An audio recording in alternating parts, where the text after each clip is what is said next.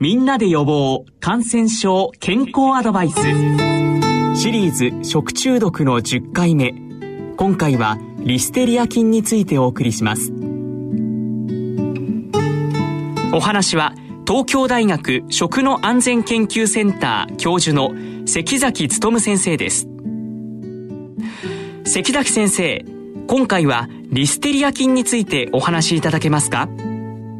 はい、えー、リステリア菌は通性嫌気性菌で、えー、酸素があってもなくてもどちらでも発育する菌です。ただ、その発育がですね、非常に低温でも増殖が起こるというのが要注意ですね。あとは広く環境中に存在する菌で、動物の糞便からも普通に検出されますし、それ以外に河川や下水、あるいは土壌ですとか、いろんなところからも普通に検出されるような菌です。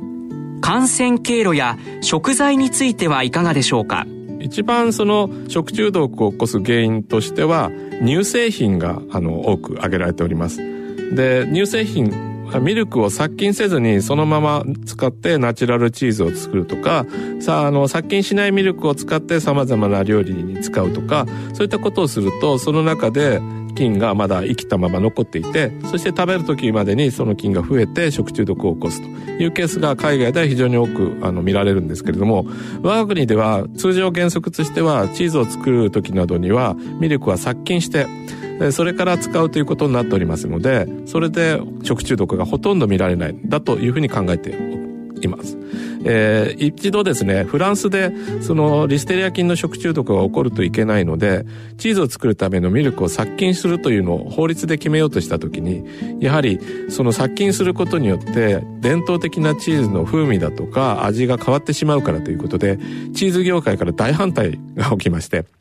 結果としては輸出用のチーズはちゃんと殺菌したミルクを使ってやっていただきたいが国内産に関してはそこまで規制はしないということで決着したという経緯があります症状が現れるまでの潜伏期間についてはどうでしょうか？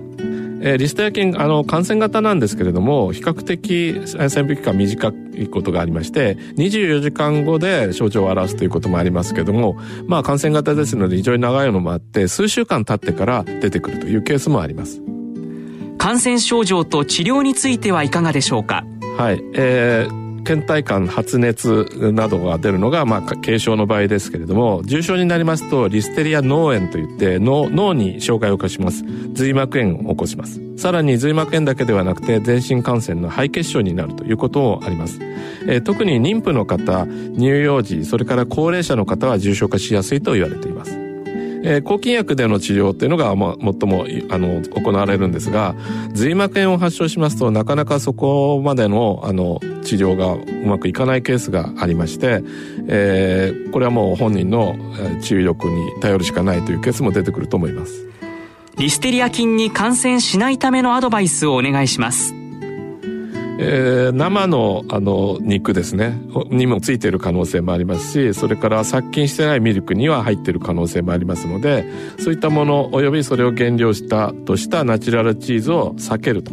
それから冷蔵しておけば大丈夫だっていうのは他の食品では一般的に言えることなんですけれどもリステリア菌に関しては冷蔵の状態でも増殖する菌であるということでこれもまた注意が必要だと思います。最後に食中毒全体についてのアドバイスをお願いします。えっ、ー、と、食中毒っていうのは、あの、細菌性の食中毒もウイルス性の食中毒も特定の病原体があって、それによって起きます。普段私たちは食べ物を腐ってないかどうか、匂いを嗅いだり、色を見たり、えー、粘り気がないかとか、そういうのを見たりするんですが、それはもう全て腐敗細菌が起こす現象を見ているだけであります。一方で、食中毒細菌は100個とか1000個とか、決して食品が腐るというほどでなくても起きるんですね。ですから腐ってなくても起きるんだということもまず忘れてはいけないと思います。で、ほんのわずかな菌でも起きます。見ただけではわかりません。例えば食肉に食中毒菌がついてるかどうか見ただけでは決して訳ありませんけども、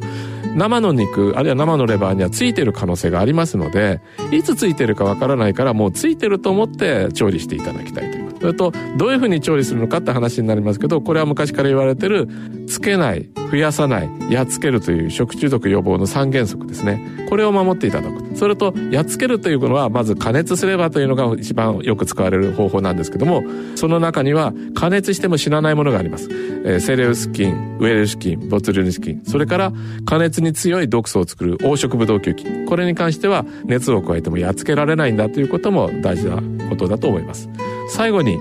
無症状の感染者というのが結構いて悪意なく知らずに食材や食品を汚染してしまう可能性もあるということ。ですから自分だけでなく多くの人に食べさせる食品を作る場合には食品の中に自分から病原菌を移さないようにいつ持ってるか分かりませんからそれをあの肝に銘じて知らぬ間私もバイキンマンというふうに思って、えー、調理していただくのがいいかと思います。